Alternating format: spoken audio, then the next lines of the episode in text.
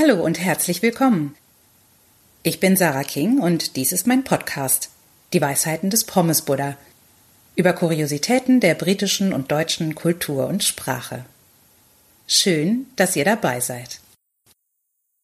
Eine kulturelle Facette, die ich an England besonders gerne mag, sind Postkarten und Karten im Allgemeinen. Es werden viel mehr Grußkarten verschickt und geschrieben zu besonderen Anlässen, aber auch manchmal zwischendurch. Es gibt jede Menge Karten zu kaufen und es gibt eine Kultur des gegenseitigen Wertschätzens durch diese Karten oder Anstupsens sozusagen.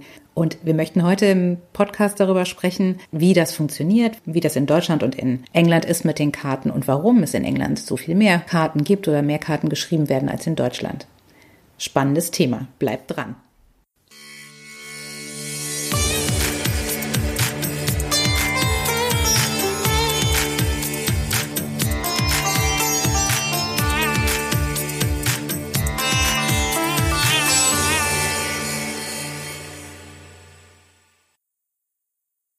Einer der Gründe, warum ich Großbritannien so mag, sind die zahlreichen liebenswerten Sitten und Bräuche seiner Einwohner. Dazu gehört beispielsweise das Verschicken einer Grußkarte zu jedem erdenklichen Anlass. In Deutschland verschickt man viel seltener Karten und die Anforderungen an den Gratulanten unterscheiden sich von denen auf der Insel. Aber in welcher Form?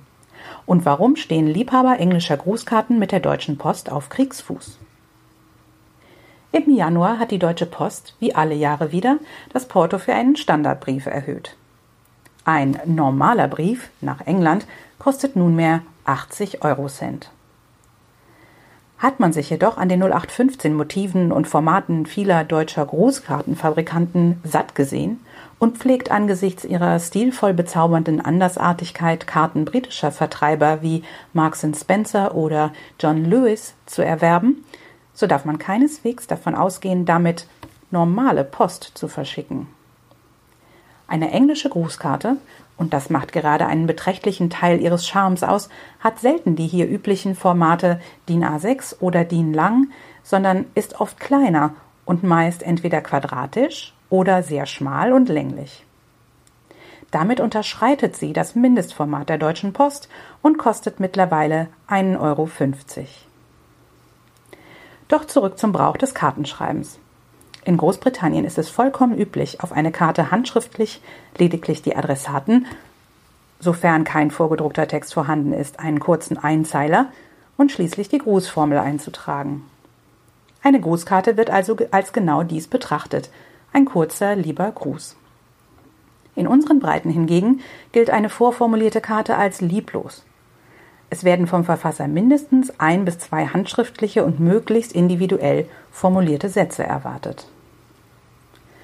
Bei den Briten ist es zudem Brauch, erhaltene Grußkarten zu würdigen, indem man sie für einen gewissen Zeitraum daheim sichtbar präsentiert, beispielsweise auf dem Fensterbrett oder im angelsächsischen Raum äh, auf dem berühmt-berüchtigten Kaminsims.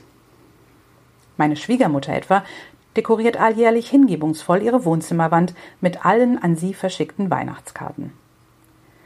In Deutschland legt man Karten nach dem Lesen beiseite und oft landen sie alsbald im Altpapier. Immerhin. Und nächste Woche wird's kulinarisch.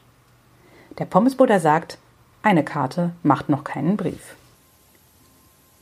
Das war's für heute. Vielen Dank fürs Zuhören. Diesen Text findet ihr auch auf meiner Webseite www.pommesbuddha.com. Wenn euch der Podcast gefallen hat, würde ich mich freuen, wenn ihr ihn abonniert. Auf bald, eure Sarah King.